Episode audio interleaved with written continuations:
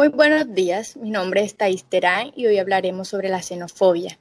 Este es un tema que desde tiempos atrás se ha mantenido en constante debate y esto ha llevado a tener muchas controversias en la sociedad.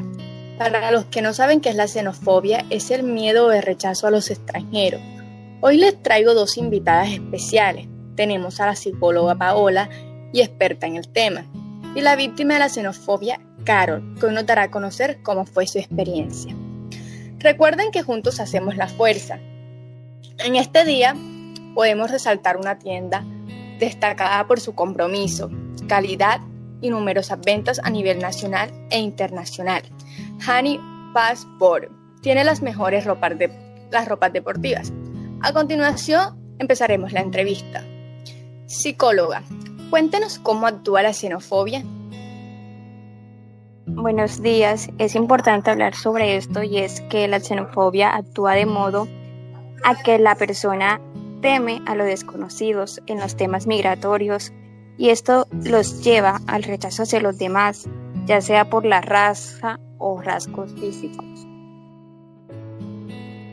Carol, cuéntenos cómo fue su experiencia al salir de su país y por qué tuvo que salir de él. Hola, buenos días. Muchas gracias por la bienvenida. Bueno, fue una experiencia muy difícil. Tuve que dejar mi familia, mi vida. Me tocó empezar de cero en un país en donde no conocía a nadie. Me tocaba caminar por horas pasando hambre, sed, sintiendo el rechazo de las personas y sobre todo escuchando lo feo que me decían. Tuve que dormir en el suelo, pasar frío. Llegó un punto en que me tocaba buscar en la basura para comer. Y por todo esto no tuve otra alternativa que salir de mi país por falta de oportunidades y en busca de una mejor calidad de vida para mí y para mi familia. ¿Qué hace que una persona caiga en la xenofobia? Estos son problemas de superioridad, ya que esto viene de la típica inseguridad, tanto que si no se siente seguro de sí mismo, ya quieren sentirse superior a los demás. El problema es de la persona, de la falta de valores y no es de la sociedad, ni, ni mucho menos de la raza. Cuando llegaste a Colombia, ¿sentiste el rechazo de todos? No, cuando llegué no sentí el rechazo de todos. Hubo personas muy buenas que me brindaron su ayuda, comida, sábanas para dormir, etc. También hubo otras que se portaron muy mal. Me insultaron, me discriminaron, me gritaron cosas feas y el maltrato no fue, no fue psicológico, también fue físico. ¿Cómo se puede solucionar esto? Esto tiene que ver mucho en la educación. Nadie nace odiando a las personas y tenemos que aprender sobre la igualdad. Sí, porque todos somos iguales y tenemos los mismos derechos.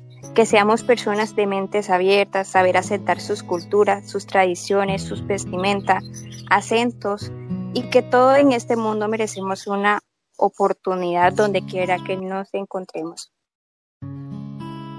¿Esto tuvo implicaciones psicológicas? Sí, claro que sí. Llegué a un punto en donde caí en depresión. Quise suicidarme por todo el odio que me transmitían, por todas las cosas que me gritaban al verme. Me sentí menos al resto y no se sintió bien ser humillado y maltratado por tener nacionalidad diferente. ¿Cómo puede una persona evitar emociones crueles frente a los extranjeros?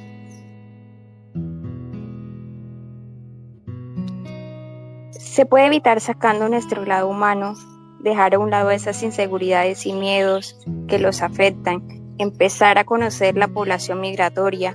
Puede que esto sea una buena oportunidad para dejar atrás los estereotipos que podamos tener y aprendamos a y recordemos que todos somos iguales.